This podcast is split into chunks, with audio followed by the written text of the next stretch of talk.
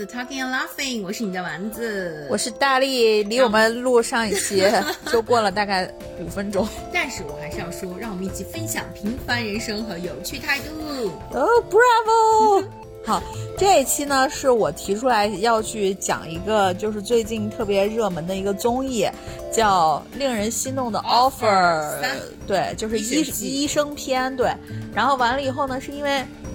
因为想想聊这一期，主要是因为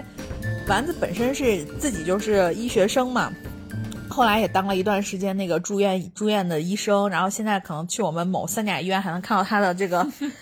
没有更换的这种医生的照片挂在墙上，对，然后完了以后呢，那个我自己呢是挺喜欢看这个的，是因为那时候就是我现在的有一个弟弟，然后就是那个老黄的弟弟，然后他是在那个就是交大医学院，然后神神外在上学，然后当时那个令人心动的 offer 三来海选的时候，我们还鼓励他参加了，是吗？对，因为那因为他上研究生嘛，嗯，然后我们就鼓励他去参加了，然后完了以后他，但是后来他说反正就没选上，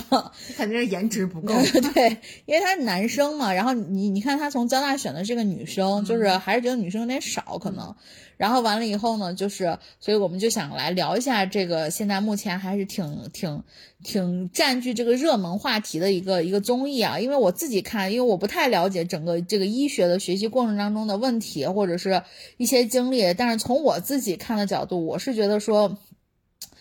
挺厉害的。这就是我不看这个综艺的原因，就是其实这个综艺的话，呃，前两季我都有看，因为前两季是律师嘛，前两季我都有看，但是这一季说是他那个会讲医学生的这一季的话，然后我就没有看，我我就没有兴趣，我一直都没有看。你是怕就是又想起了就痛苦的往昔吗？因为因为我知道，就是其实他做这个综艺的初衷肯定是会想要，就是想要把那个医学生的医学生很多不为人知的那一面，对，以及住院医师住院住院医师的一些生活，然后。剖析给大家看嘛，展示给大家看，因为就这些东西我都太了解了，我根本没有必要去看呐。所以说我就我所以我说我我我对这些东西就是我都是亲历者，我没有任何的好奇，所以我就没有我就不想看。那你看的那些 cut 里面，你有没有会觉得说就想起了自己？对，然后后来那个大力大力跟我说想聊这一期，我说那好，那我说那我就去看一些 cut。所以说这一期的话，就是我我只能针对我只能针就是那个就我所看过的这些 cut，然后来跟大家聊聊我对这个节目的观点。呃，你刚刚那个问题，说是看完这些 cut 之后有没有勾引勾，就引起我我之前的那个想，呃，确实是，就是我觉得整体来说这个节目，呃，我看的那些点哈，就是我觉得还是相对来说比较真实的。对，因为因为其实我当时想到这个节目播出的话。他肯定，他主要的初衷是因为也是因为疫情的原因，其实让医生这个职业现在越来越让越来越多人其实产生了一些好奇吧，对吧？然后也让大家想要去了解医生的这个真实的生活是什么样的。对。然后这个综艺做出来，肯定也是为了吸引更多的人，然后来去来去那个学医、学医、投身医学事业。但是我发现，就是看完这个综艺，就是这个，就是因为医医学生，包括像医学生实习的时候。就是苦逼的生活呀，然后我就想说，那如果他要呈现出来，到底谁？到底应该是劝退比较多吧。然后我看了这些看了之后，我就发现，嗯，可能还真的是，就他还是还原了这个苦逼的生活了。我觉得还是挺劝退的。对，反正我是看这个的话，我觉得就是第一个是我觉得，呃。因为每次令人心动的 offer 这个节目找的这些年轻人，我觉得都至少挺积极向上的。嗯，然后第二个点，我是觉得医学这个事情，相对于其他的这些就是非生命安全类的职业吧。医生的这个要求真的是非常的严格的，所以你也能在这个节目里面看到，其实他们在这个过程中，为什么他们要经历那种特别严格的训练，或者是特别严格的，包括像这种，因为他们现在的这个过程有点类似于实习嘛，嗯，对吧？就是包括可能要去值大业呀什么的，那都是未来可能你成为医生你需要去经历的。在这种精神状态下，你可能还是要去看一下病人怎么样，嗯，然后去要去做交班什么的。然后我就觉得说。还是还是挺好看的，我自己是就是一直就是从头到尾的去看了。就是其实呃，其实，在说接触临床这件事情哈，就是我因为我是那个呃武汉的那个同济同同济毕业的，然后其实我们同济的话，因为它是一个百年老校，它其实一直就是都是非常强调学生呃应该要尽早的医学生要尽早的去接触临床。对，所以其实我们从第一次第一次接触病人，呃，第一次去医院，大概去感受一下这个医院是怎么回事，是大二的暑假。我们大二暑这么早就去了，对我们大二的暑假，其实那个时候我什么都不会，嗯那时候只学过解剖。那个时候呢，一就是学学校就要求你暑假的时候自己去找你家乡的实习的医院，然后呢，哦就相当于我们那个时候叫见习，就是其实你并不能够直接去接触病人，因为你什么都不会嘛。他的目的就是为了让你去了解一下医院的整个环境是什么。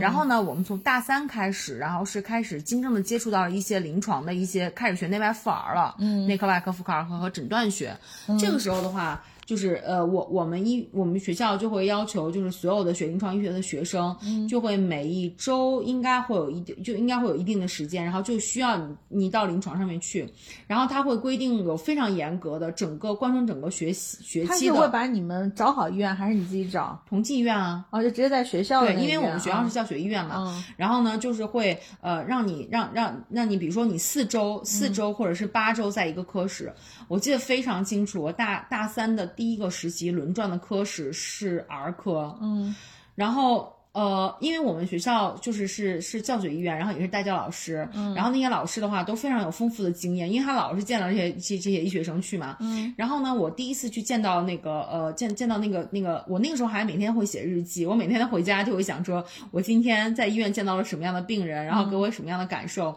那个时候是第一次，呃，接触到病人，然后你会把你自己学到，你你就自己真的觉得你自己学到那些诊断的知识，一下从书本变到了一个现实。我记得我见到了一个病人，一个孩子，他得了川崎病。嗯川崎病的话，其实嗯不是很常见，是一个相对来说比较罕见的。嗯嗯它其实是一种手足综合征，就是他手上会有很多的那个丘疹，嗯然后呢，同时这个病人呢，会可能会孩子会有一些发热，嗯或者是会有一些心脏的这些疾病，就是心脏的这个，比如心律不协这种表现。嗯如果说你长时间，它的治疗方式就是去就是用激素冲击。如果说你要是忽略它，把它当做一个皮疹，简单的皮疹这样，可能会留下永久的这种心脏的后遗症。嗯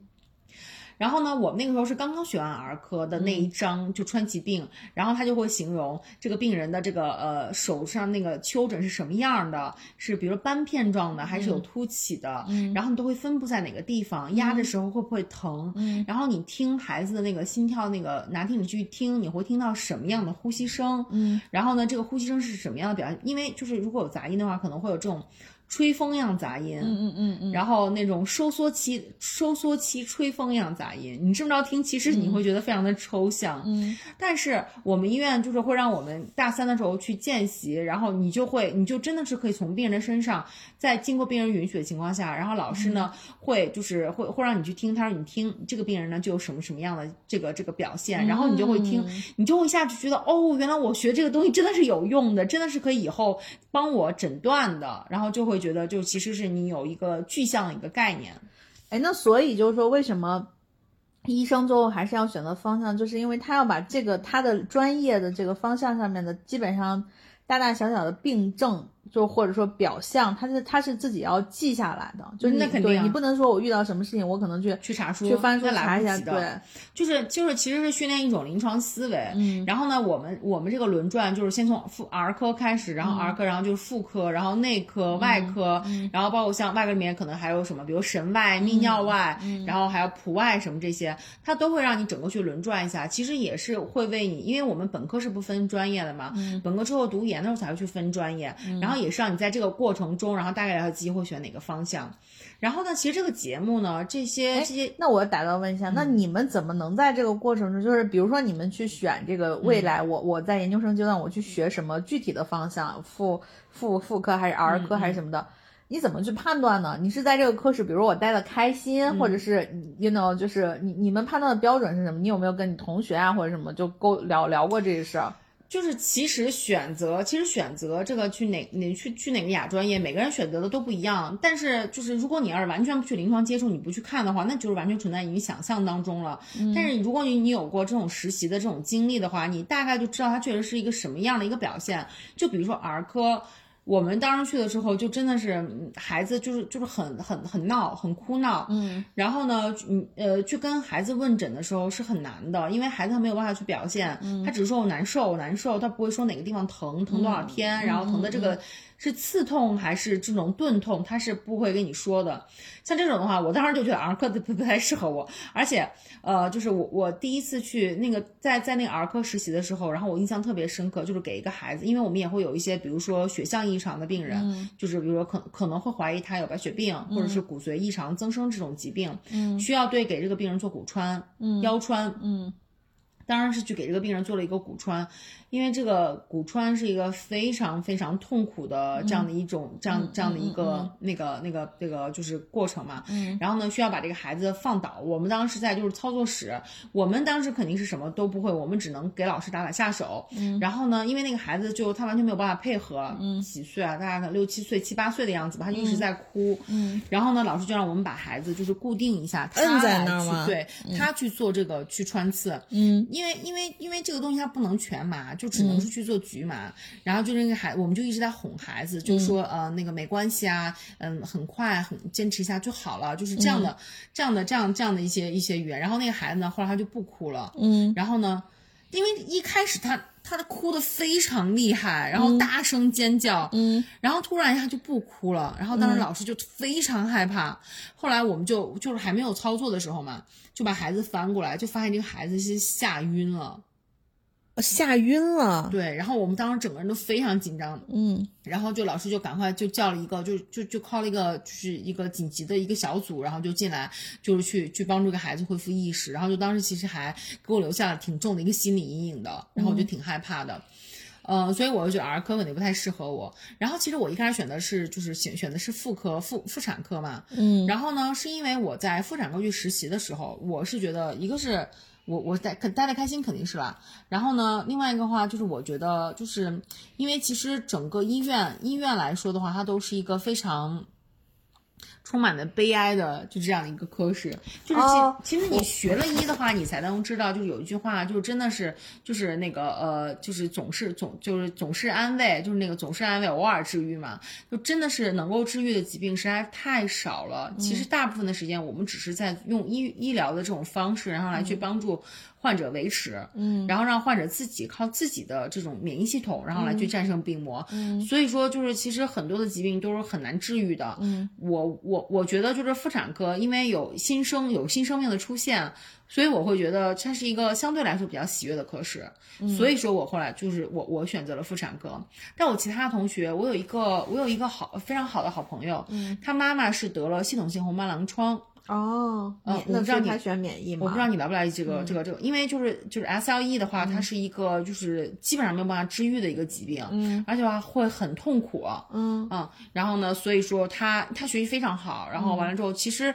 他可以选择很多就是像就是很热的那些专业，但是他后来就选择了就是免疫风湿免疫，嗯。嗯，然后的话就是，但我不得不说，风湿免疫在我看来真的是玄学。呃，对这个，因为因为这个东西就是太复杂了，太复杂了，太复杂，因为太太深了，很高深。然后呢，就是神经外科，神经就是外科里面，就是其实我当时，呃，就是我很喜欢动手嘛，然后我也很喜欢外科医生的，就是这种，就是这种，就是呃那个，嗯，能能够去动手的这种，这种呃那个工作方式。所以其实我当时是考虑外科的，但是呢，呃。外科对于体力的要求真的是非常高，对，因为一台手术的话，我因为我们都是去跟过手术的嘛，你别看甲状腺的手术这么小，就甲状腺那么小的一个小手术，它都可能会就是持续，因如果你要遇到甲状腺癌的话，可能就会持续个六七个小时，都很正常。嗯，嗯，然后呢，我就会发现确实可能女生来说的话就是比较困难，嗯，所以说我就后来也就放弃了外科，嗯，然后但是内科的话就是。我就老老觉得总是写病历，其实跟我的性格不太相符，嗯，所以我就觉得妇产科的话，除了有新生命这一点，然后它也是一个外科和内科相对来说比较结合，而且而且它其实手术的时间也比较短，女生完全可以 handle 得住，然后然后就是这样的一个原因。但其实大家很多人选择了选择这个科室的话，都有自己的比如说兴趣啊，然后或者是有的人可能觉得我神外神经神经外科这个学得好，然后可能他就会选择去做神外，对。而且其实关键是，我觉得就是现在的很多大学生在选择医科的时候，可能他也会，或者说很多医科生他可能之前也看过很多的医学的这种影视，嗯，你像格雷，嗯，你像豪斯，对吧？我觉得就是这都是我以前看的这种医学类的这种东西，包括我还看了很多法医的那种。那种剧嘛什么的，所以我觉得医学其实还是挺酷的。但是你你说就是像这种外科类的，你就包括像神外，包括像像这个心脏的这种，嗯，就是你那个做手术的时候，你是能特别明确的感受到那种成功的喜悦的。你就包括看这个综艺不是也是吗？他们在做那个。呃，心脏的那个搭桥的时候，你就能明显的通过那个 B 超还是造影什么，就能看到他那个那条血管就忽然就通了，就就变颜色了，然后完了以后就这样子，所以我觉得还是挺神奇的。然后你刚刚说有一点，我觉得也是，就咱俩之前说的那个，就是呃，为什么我们鼓励那个谁他老黄他弟弟去参加这个节目，然后最后可能也没选上，就是可能对于体力的要求，我觉得。医生对于体力要求还是挺高的，嗯嗯，因为你看，包括我看这次他这个节目，不是有一个女孩叫刘畅嘛，是一个浙大的博士。然后他们去做那个心脏手术的时候，是说要穿铅衣的。对，嗯，因为因为心脏的话，呃，就是现在现在很多的心脏内科，嗯，别看它是内科，但是因为就是像比如像搭桥这些手术都属于心内科去处理。嗯，然后心内科的话，呃，就是如果你要去做搭桥，因为它是要在造影的监视下，然后去做搭桥，所以就是你必须要穿前衣。对，像这些的话，如果要在医院里面的话，基本上都是，呃，你必须要结了婚生孩子，嗯，之后也是为了保护你嘛，然后。才会允许你去进到这个心导管室，然后去做这个介入搭桥的这样的一个这样的一个手术的，才你才允许你去学。对，要不然的话，就是你你你你准备去生孩子，就可能必须要离开这个脱离这个签这个这个这个导管室半年以上才可以去。对，所以我就看那块儿的时候，我觉得其实医院还是挺好的，因为他们那个心心心内还是心外的那个那个那个那个那带教他们的那个女孩，那个女女医生就就给那个刘畅说，说是。呃，你有没有想好你以后要不要上台，然后什么的？然后那个刘畅就说说我不知道。然后那个大夫就是说说你这个回答很对。他说因为他说你看我们现在所有上台的医生都是已经已婚已育的医生。他说因为我觉得嗯，我们每个人都要对自己的生活负责嘛，我们没有必要说。因为什么事情而放弃我们自己的，或者放弃我们家人的这个这个这个就所谓的这个这个部分，然后所以我觉得你知道，你说说到这点，我就想说，就是你知道，就是那个协和医院，就是我们同济的另外一所附属嘛。然后当时是在我们就是坊就是坊间流传，就听说协和医院的有一间有有有有一间手术室，就是他们有个妇产科，妇产科的一大夫，然后就是就是发现他们妇产科大夫的甲状腺甲状应该是甲状腺，我印象中甲状腺肿瘤的发病率特别高。嗯，就是后来不知道是怎么回事儿，嗯，然后呢就想说怎么都是他们磕的，嗯，后来就发现。因为妇科的妇产科的手术室，嗯，就是刚好在那个骨科的手术室的下面啊。因为骨科有的时候它的一些手术需要需要在术中术中去做那个，就是去去做 X 光，然后就看你有没有复位成功或者什么的。但是因为他们那个手术室在下面，然后就总是去有这种有这种辐射的这个过程。然后完了之后就就他们就导致他们就是那个那个甲状腺的癌的发病率就一下就变。所以其实像这种特殊的手术室，其实它应该在装。装修的时候就去做好防护，对对对对对，嗯啊。不过其实我觉得医生确实是挺高危的一个行业。你像以前看那个就是一些医疗剧嘛，不是都会有那种，比如说，哎，他怎么做手术的，还是什么，他那个手被割破了，他就血液感染了，什么？你你说是白求恩吗？不是，就是除了白求恩，我记得这一幕是我看了很早以前一个，就是那个。呃，妙手仁心就是香港的一个医疗剧，你记得吧？就苏永康演的那个角色，不就是？手割破了，然后他就得了一个什么血液病还是什么，好像艾滋还是什么的。所以说，其实我们我们我们在我们在做手术，我们在做手术的时候，然后就是其实对于刀，对于刀的话，呃，或者对于其他尖利的这些东西，然后你的确是应该要要要要很很注意的。所以，对于我们我们在学手术学的时候，对于刀的握持都有好多种的方法。嗯，然后你知道就有有有有有提琴式，就是那个持弓式。对对，就像拿拿拿拿提琴的那样那种，还有就执笔式，就是像像握笔一样那种，就是有好多种的那种方法。当然，你还是要跟你的那个就是那个那个助手之间一定要就是长期的这种配合的默契，不要就是你你你你下去就是去去那个什么去切割的时候，然后对方可能手伸下去啊或者什么的，像这种哈也是也是需要长期的就是去配合的。当然，像你说的那个呃感染了艾滋的什么这种的哈。如果说这个病人，呃，比如说他有他他有一些传染病，梅毒啊或者什么的这种传染病，或者艾滋这种传染病的话，然后都会事先就是跟我们就会有一个有一个交流，然后会让我们在手术过程中可能会更加小心，可能会戴两层手套。当然，如果说真的你在过程中你的手套划破的话，我们也是有一个整套的预案的，就是艾滋暴露或者是这种传染病暴露有一个整体的预案，就是你在就割割破的手的时候，然后接下来这一步要要怎么办，要要立刻用什么样的东西去消毒，消毒的方法是什么，然后立刻比如说你要去打一些就是免疫球蛋白，然后或者是去打一些抗体，然后然后还有什么时候去立刻去检查这个就是去去去筛查你的这个抗体那个那个病毒。是不是阳性或者什么之类的，就是有一套整体的一个预案的。哦，但是我觉得这回的这个这个综艺还还给我了一个比较好的一个点，就是我觉得它其实科普了很多手术室里的东西，嗯，就是包括为什么这些大夫都穿的是那个蓝绿色的那个衣服，嗯，就是说因为他们看到的那个树叶里面大部分是红色的嘛，会视疲劳，然后就会就会看一下那个蓝绿色的那个东西，就是会缓解视疲劳。那我想问一个问题，为什么现在的大夫都戴小花帽呢？哦，戴那个花帽的原因是因为，比如说你，比如说你是手术室的，或比如说你是麻醉师，这个更极端，因为你要一直都在手术室里面待着。啊，对于你的辨识没有任何的，就是那个你，因为手术室里面也是不能戴首饰的。啊，然后你的辨识度就完全没有了，因为你完全是要需要戴着口罩，穿的衣服也都一样。所以很多的麻醉医师，然后就开始就是觉得也好看嘛，然后他们就开始就是用用用彩色的这种这种手术帽，然后来去彰显自己的个性。哦，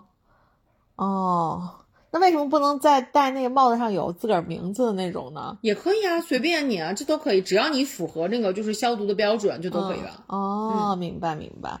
啊，其实我觉得这样这还挺有趣，因为我最开始的时候看那个实习生格雷嘛，就是他们那个 Burke。就是他们不是都戴那小花帽嘛，然后然后包括他们会在那个手术室里面去放那个音乐啊什么的。然后我当时就想说，哦，那个美国的医院还是相对来说氛围比较 open 的。然后，在中国的话，呃，至少在我工作过的这些医院，绝对是不会放歌的，就是不会有那种音乐或者什么的。那个那个小花帽是最最后的底线了。对，小花小花帽是 OK，是会是会被允许的，就不能放歌啊。哦，那那这样说来，奇异博士那也是放歌。对对对，奇异博士那个就就是也是有点 over。但是哎，那那在手术室，比如说能闲聊吗？那可以啊，就是我在做的过程中也可以闲聊。那你没问题啊，比如说等一会儿吃什么呀，什么之类的，是可以的。哦，反正我是觉得，就这回我看这个节目，我觉得，呃，哎，反正医学生感觉光是学业的部分就还还挺长的，就是。呃，八年是打底吧，应该是。呃，反正这个这这部综艺的话，它现在所呈现的这一部分，不是我刚才所说的那个见习或者是实习，而它而是就是相当于他已经完成了整个的，就是医学的一个一一一个学习，一个系统的学习，包括研究生的学习。然后呢，现在是进入到了一个工作之前的这样的一个实习的阶段。嗯嗯，然后说其实就是这那那相当，因为你已经完成整个的学习阶段了嘛，所以说现在的这种实习的话，你就要求你去向像一个真正的一个呃一一个一个医学的一个实习生一样，然后然后来去能够去管病人，然后去管床，但是实际上要求是比较高的。对，但是实际上他们里面有些人是没，就说白了，他按照他现在学习阶段，他应该是没到这个阶段的，因为有些人还研究生在读，好像还有一个本科啊，所以所以其实我就觉得，嗯，因为因为这个节目在一开始的时候上过一个热搜，就是关于说什么大家的一些学历啊什么的背景，对，然后就一直在说就尬尬吹，就是。说大家医学医学生学历都很高啊什么的，但是其实我们在仔细去看这个学历的时候，就发现就还好，因为有一些人的话，他是就是有有有有有本科生嘛，嗯，那除了这个本科生之外，还有一个是什么温州医学院吧，啊，反正有些是那种。就其实就是第一学历没有那么好，但是后来是不是又出来，然后又去念了一个什么研究生？就总是在我们在我们医学生的，就是在在在这在这个领域里面，就是其实没有那么好的这种医院。那中国的医学院呢？而且还有一个中医的中医的学院，中医中医学院毕业的一个人。哎，那在中国的这个医学院排名里面，现在目前是一个大概什么样的情况呢？你这这不是得罪得得不是得得罪人家？你就说前三名就行了呀。哦，呃，第呃第一名是第一名应该是协和，协和医学院对，协和医学院就中国医学科学院协和医学院，哦，嗯，就北京的，啊嗯，北京协和。嗯然后第二名的话，就第二名就没有定数了，就是有有有有有的有有的评价体系可能是北大，然后有的可能评价体系可能是复旦或者什么的这种的。哦就就就就第一名是确定的，但是其实后面的话就基本上就很难了。但是比较就是比较比较比较靠前的，像比如说呃浙大医学院，嗯还有像中山，还有像同济，嗯，然后这些都是都是 top five 吧。哦。OK，那其实这回好多都是浙大的，因为反正因为这个在在浙大院对开的嘛医院也是在浙浙江，嗯，但是我觉得那个浙江二院看起来就特别的像像像格雷他们的医院它院，是新的院区，对嗯很新对它它是新院区，然后所以说专门在这个地方拍就很。你就感觉那个病区也很新，然后手术的那个部分也很新什么的。但是不得不说，现在其实一些老医院，你别看它外面旧，它里面其实整体的这个装修也都挺新的。嗯，比如说西京嘛，比如唐都嘛，对吧？对吧？我去唐都，我就觉得唐都里面也是搞得也挺新的，对吧？而且包括现在医院的这个系统啊什么的，我觉得都弄得挺好的。嗯，我看每个医院应该都有自己的系统，他们这个也是用系统，反正去对去 HIS 系统，嗯对对对，都是弄什么病历啊什么的同步了。嗯嗯，而且我我我真的觉得学医带教老师很关键，嗯你的带教老师一定要就是。第一个敢让你上手，第二个是得有耐心。对对，就是因为我就看他们有些人不是他们值值夜班，有的时候要去要腰穿嘛，就是放那个水锤还是什么的。嗯我真的就是我看他们去干这事儿，我都紧张，是因为他并不是一个真的医生，他只是一个医学生。对，就是其实呃，其实我也是很感谢我的我我的就是代教老师，因为其实你从你你学完，无论是你学的是硕士还是博士哈、就是你从学校出来的那一刻，其实才是你整个医学当医生的这个医生生涯的一个开端，真的是很难。对，因为你以前学的所有东西全部都是书本，即便是你考试，因为我们就是可能会考执业医师执照的时候会有那个操作的考试，我们在其实平时的时候，我们手术学也会有手术学的考试，嗯，呃，但是那些考试呢，就是都是在模拟人身身上面的，你完全没有在一个真人的身上去做任何的操作，对。而且其实大家都是有敬畏感的，就会觉得呃，就会觉得你你要负责。对，你知道，在我就是我们当时学手术的时候，呃，我的手术学考得很好，因为我们当时就一直在练，就是我们当时像包括像打结，嗯它都有它都有要求，比如说你一分钟一定要打多少个结以上、才能够才能够算这个怎么感觉特别像在银行，就是说你数钱，对，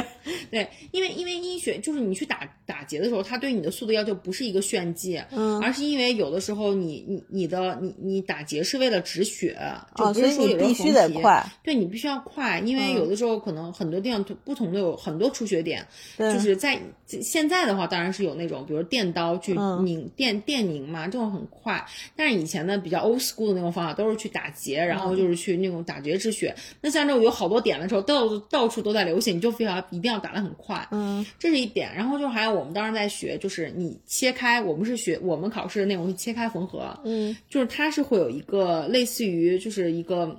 猪肉像橡皮泥一样的，哦不是肉，像橡皮一样东西的，然后就你要把它切开，嗯。然后呢，然后再去把它缝起来。嗯，但是问题就是你你你拿那个刀，你在那个相片上面切和你在人上面切完全是不一样的。肯定啊，所以说，其实在我第一次缝合的时候，在我第一次切开的时候，我记得那个也也是我在实习，然后老师就说，老师就在那个在在那个人体的身上，就是已经就是那呃就是病人已经麻醉了，嗯，然后呢，我们已经就是定好点了，就是、就是你就是要在就是要在这个程度点之间，两点之间你啊画一条线嘛，啊，然后老师就说，那那个什么，就这次你来，嗯，然后我说好，我记得非常清楚，我画了好几刀都没有画开，因为因为我不知道那个力度是是到底应该是什么样的。嗯我第一次在你就不敢使真人的事儿，劲儿对，我不嗯敢使劲儿，我害怕我我我我，因为我我就是没有在真人上面操作过嘛，我这把我我万一要是拉的很深哦的话，所以这就是经验很重要，就是对你你你人胖人瘦，你大概怎么切，大概用多大的劲大力度，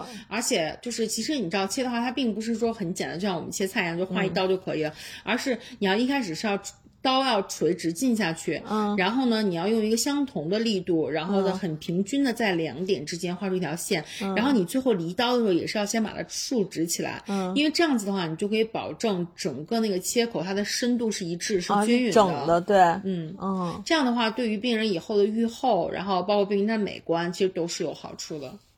这这是一个长期训练的一个结果。所以说你想想看，就仅仅是一个切开，你就有这么多的这么多的就是小 tips，你需要知道。对这些的话，其实都是仰仗于你的代教老师，呃，会教你要去怎么做。你碰就是你你，因为我我我看这个剧，因为这个剧不是这个剧，这综艺它肯定还是要体现，就是说在这个过程当中学生的部分嘛。其实戴耀老师给的一直是比较就是温温和的，嗯，戴耀老师没第一没有大发雷霆过，第二没有怎样，就真的是悉心教。你在那个实习或者是在，我不我我我自己，因为我也我我在工作中我也带过新人什么，我觉得不可能不操。嗯，就有的时候，就我说白了，我有的时候看那个就是就是令人心动的 offer，我看他们就是不主动，嗯，然后你问他们就问一句说一句的时候，我就想说，换我是上级，我估计就操死了。会被骂死，真的会被骂死。对就是呃，除了当然就除了除了除了就是操作的部分，就比如说查房，就这个东西是很简单的这一件事情。呃，上级生查房的话，我们我们就是其实因为这个综艺里面的很多的他的所谓的代教老师都是级别年资非常高的，对对对，那些老师那那是不可能让那些老师去代教你的。嗯，我们正就是就是呃真实的情况下，可能是比如说一个整个科室的主任，然后呢是会帮你分配一个比如说主治医师，然后来去带你，你对对对，就属于他们这个也是对，然后呢会找一个主治医师，然后来去主要的来负责你。嗯，然后比如说查房的时候呢，那可能就是比如说那个呃主任会来查房，嗯那查房对于这个病人的病史，因为我看这个就有一个 cut 里面也是呈现了这个病人，就是他们去去去汇报这个病人的病史嘛，嗯，就其实每次汇报病史就像一个对我们来说就像考试考试对，就是你得要把这个病人整个的病情，然后你要背下来，你真的是要背下来。如果你要对对着那个病历去念的话，嗯你就会被你会被骂的。然后你要你要对这个病人如数家珍，然后你要把它背下来。但是你其实你一开始去当住院医师实习师，你不知道什么是重点，你不知道老师想听什么。对对对但是你把这整个背下来，你根本背不下来的。对因为病史的话，我们的整个大病历，包括嗯主诉、腺病史，然后既往史、个人史、家族史，嗯然后还有就是那个那个检查，就辅助检查、体格检查，嗯，这东西这么多，你不可能全部背下来的。然后，所以呢，你有可能就就是想东，就是你背东忘西，嗯因为你不知道，就是你当时临床思维还没有建立起来。嗯老师问你的问题，可能是会跟这个病人的诊断以及鉴别诊断是有关系的。对，就比如说你说这个病人肚子疼，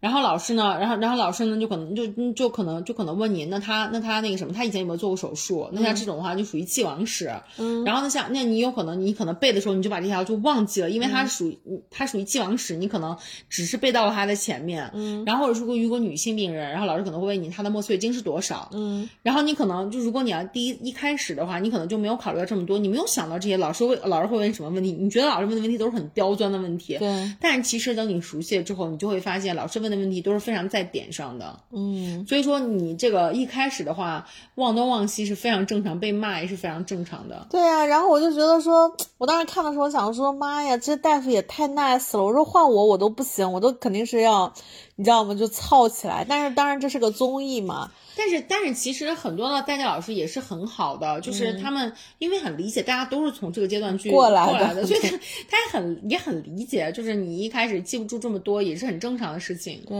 嗯 然后我就想问，那你们在医院实习的时候，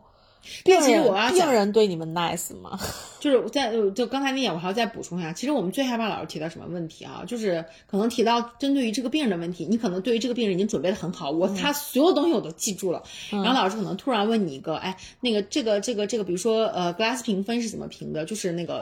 昏迷。的那个评分嗯，那评分列表是什么样？然后你就要马他上忽然还拉拉出来一个知识点问，对，然后你就马上从这个病人回到你那个书本，然后你那个书本就能，比如说 glass 评分，你可能考试的时候都考过，都背过，但是你突然一下就问，你可能一时切换不过来，你就忘了。像这个综艺里面不是有一个那个病人是呃，那个那个病人，但他那个人当然给这个病人好像是应该是消化的疾病吧，给这个病人评了个级，说他的那个、他那个 child 的那个是多少多少级，对然后评了一个那个级嘛，就是这个，而而且就那个实习生，他跟他跟他好像就之前是有过临临床经验的，他在一个医院里已经工作了一段时间了，所以说你看他就很明显，他就他就他就他就知道老师想要问什么，嗯，然后并且把这个评级什么的他是准备的很好的，所以说临床经验是很重要的。临床经验真的，而且我真的觉得，就是但凡啊，就是那种经验的东西啊，它绝对没有白来的。嗯，对。然后你就会发现那些就是有一个女生，就是心外心内吧，那个女孩就那个刘畅，她是浙大的博士后嘛，嗯，她临床经验就很少嘛，对。所以你就会看她临床的时候，即便她的学历这么好，嗯，她都会吃力，因为她之前一直在搞那个科研，嗯，对。但是我觉得临床这个事儿就是。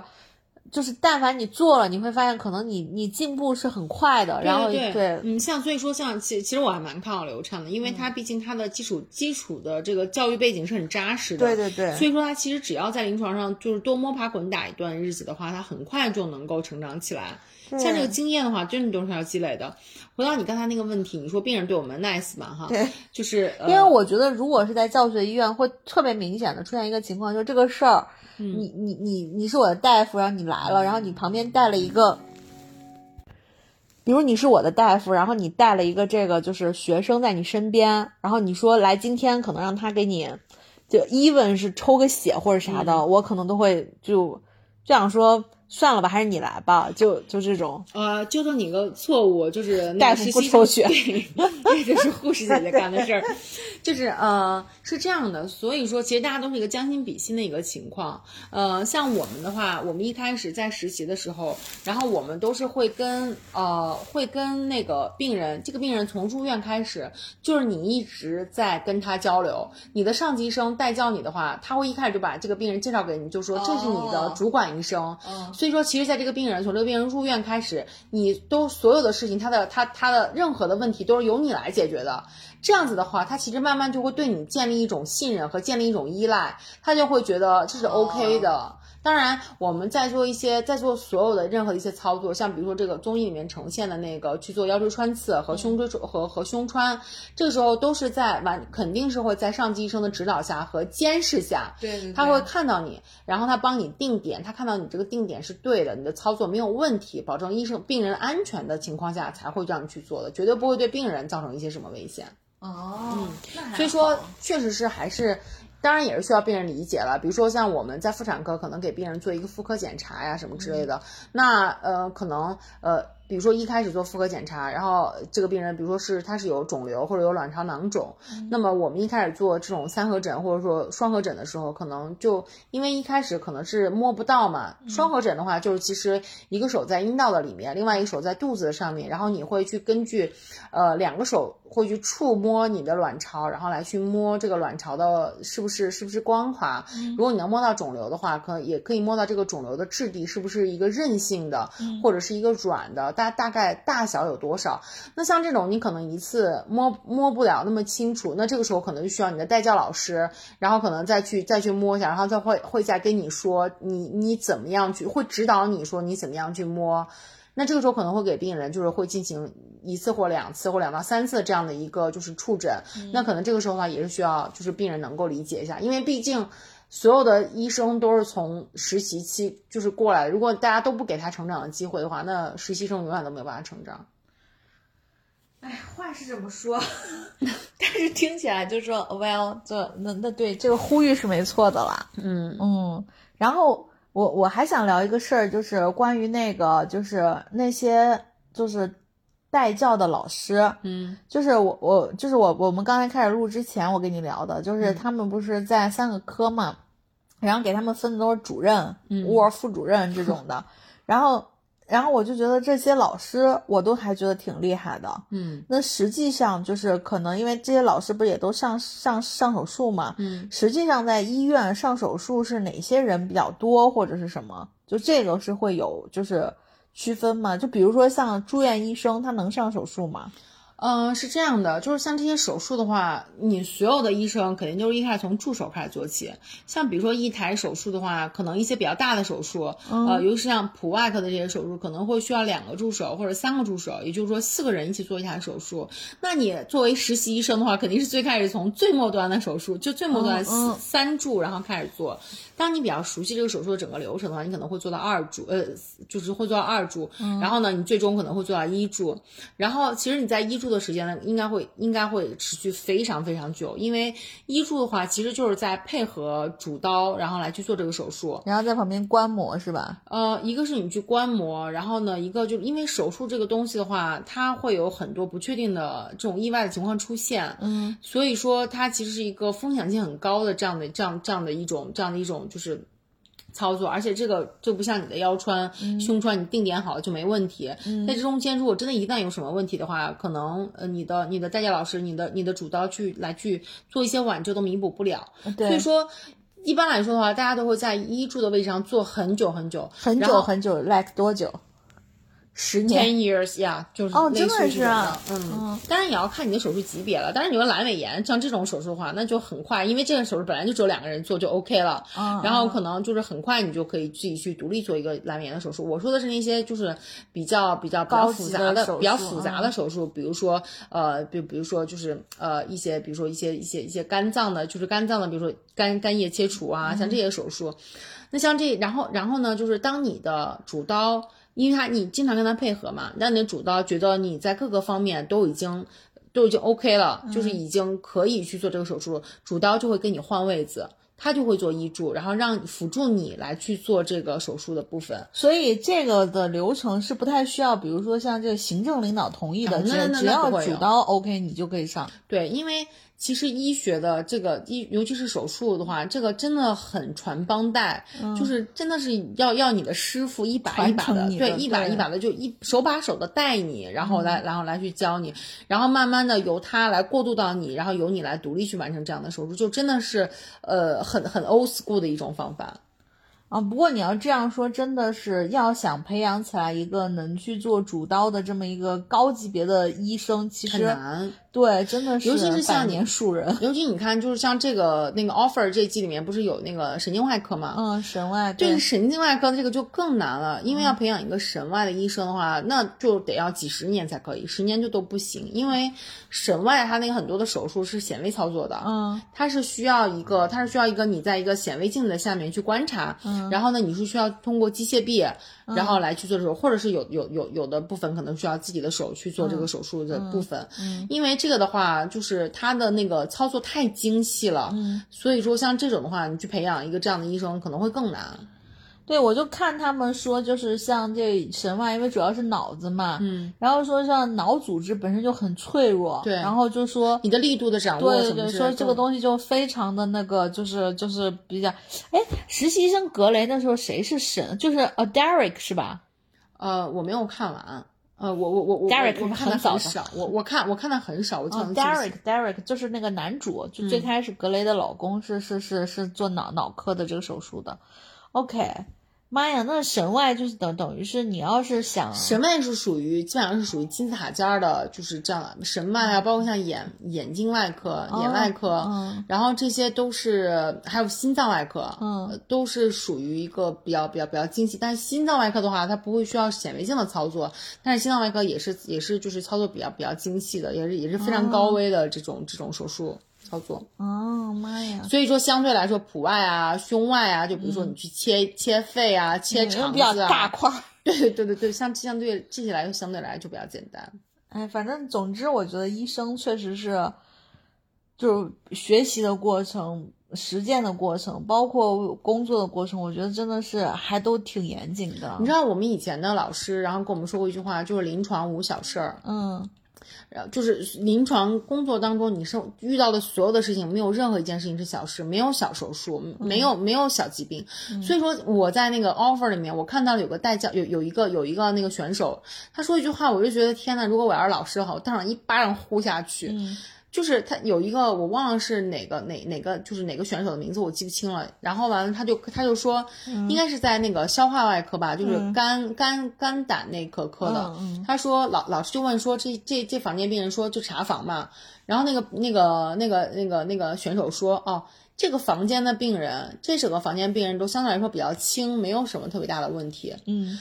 然后我就想说，天呐，怎么可能用一个房间来形容所有的病人？因为每个病人他都是独立的，每个病人的病情他都是不一样的。对，他说，然后他就说，这个这个房间的病人都比较轻，没有什么特别的情况需要汇报的。嗯，我就想说，就是这样的话，就真的是非常不负责任的一种方法。嗯，因为你所有的病人，即便是就是他的他他的每个每每个人的年龄也不同，对他的病他他的疾病的原因也不一样。即便是一个比如说你胆囊炎，然后那他也有疾病不同的阶段，你不可以说这个房间的病人都没什么事儿，对，可能你不。能够掉以轻心。对，我觉得就是这些小孩儿，还是第一个就是年龄比较小，嗯然后你就像我自己比较喜欢的那个叫什么李不言吧，什么就那个憨憨，嗯他就这这哥们儿就特别逗，这哥们儿是干嘛呢？反正就是呃，就是说哎，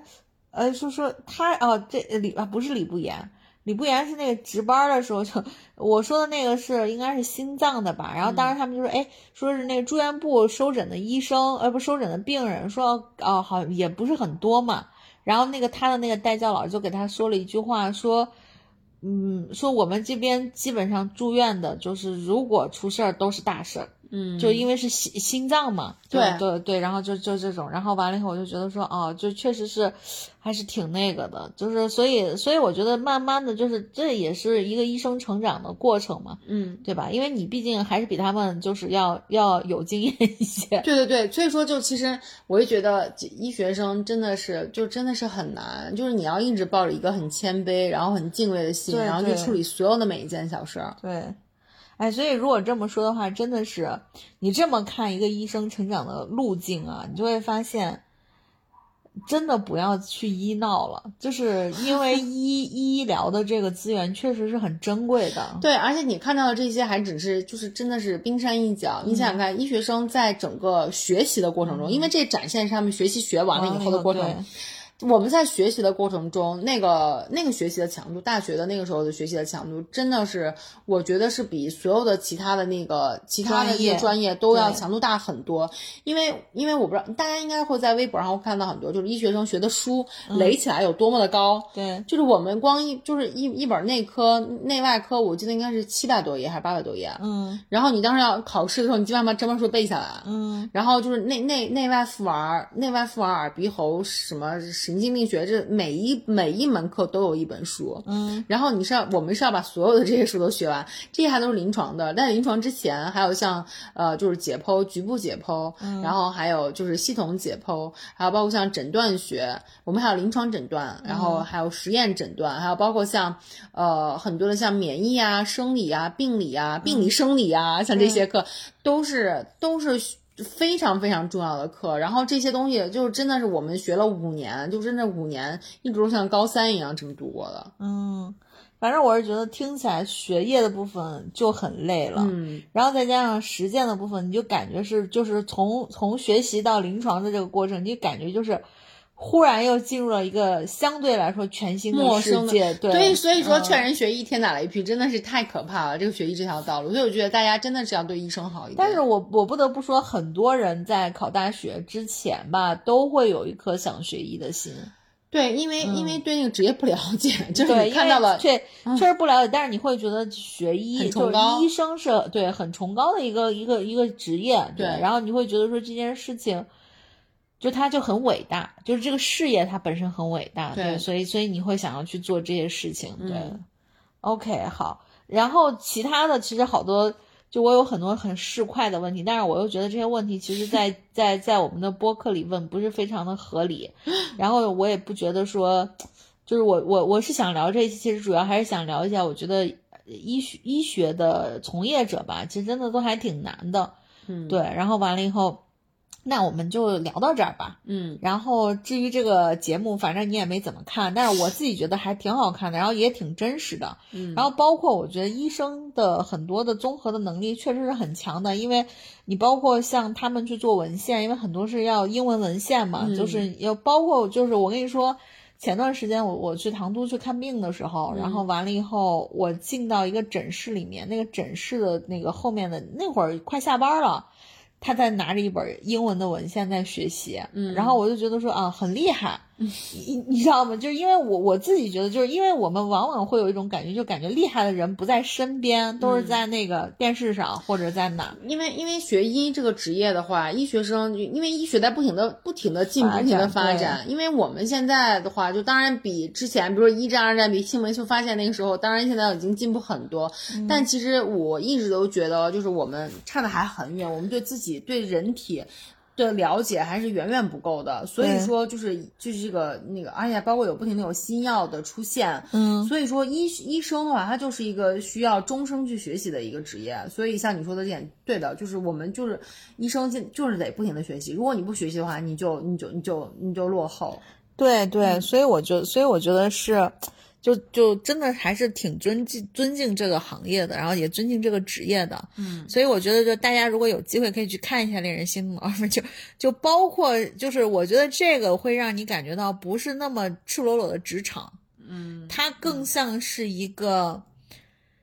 高端一点的那种学校的感觉。对，就是其实其实就是带大家去看一下，到底医学生到底是怎么样的。但但是我觉得这个节目很奇怪，就这个节目，如果他是想要安利大家去学医的话，但是你看他请的那些嘉宾，嗯，毛不易，对，然后就是以前是护士，都是离开了。对对对，然后我才知道原来周深以前也学过一段时间的医，我都不知道，他也是就是就是就是离开医疗行业的。嗯，对呀，所以我就我就觉得，而且你看还有一个就是那个，主要是当勇，主要是当明星还是更还是更舒适一点吧，我觉得。然后然后就还有像还有像陶勇老师，陶勇老师就是眼科的那个被就当时医闹被砍的那位老师嘛。哦，是他啊，你不知道啊？我不知道，我还想说这个人是谁。嗯，陶勇老师，陶勇老师真的是，你看这些就是被医闹伤害过的这些人和离开医疗行业的人，然后来去讨论，就是来来去讨论这个节目，我觉得真的就是大型劝退现场。哦，是他原来。对啊，他很温柔的，而且他真的是很厉害。哦，明白了。天呐，你下次看的时候可以关注一下他。因为我跟老黄看那时候，我就忘了他老黄跟我说啊，这个眼科什么什么的，好像老黄是知道的。然后我还想说装什么熟。OK，好，那反正就是大家如果有时间的话，可以我我我还是挺推荐这个综艺，大家可以去看一下，因为我确实觉得医医疗的部分还是挺神秘的。然后今天也让丸子给大家科普了一下医学生成长过程中真实的情况。对对对对对。但是其实我自己觉得，他那时候学医的时候。反正从我的角度看，他是挺快乐的。然后，然后，然后，所以我觉得可能在学习的这个过程中吧。还是有一些新鲜的东西，对，那肯定的，就是你你你你也是一个你自己不断在自己了解自己的过程嘛，而且你觉得这些东西哎都有用，然后对给家人的时候，家人一问你什么的时候，你还可以帮助他们解答一些疑问，所以说这个还是蛮好的。对，所以我觉得为了你和你的家人更好呢，大家其实还是要鼓励自己身边的弟弟妹妹们努力学习，最好去学医。OK，好，那今天我们就先录到这儿，然后之后的话我们啊期待更新吧。嗯，好，然后大家。对，就是直接，嗯，直接就是就写明是留给丸子的，因为我也解决不了。OK，好的，那我们这期就到这儿了，拜拜。拜。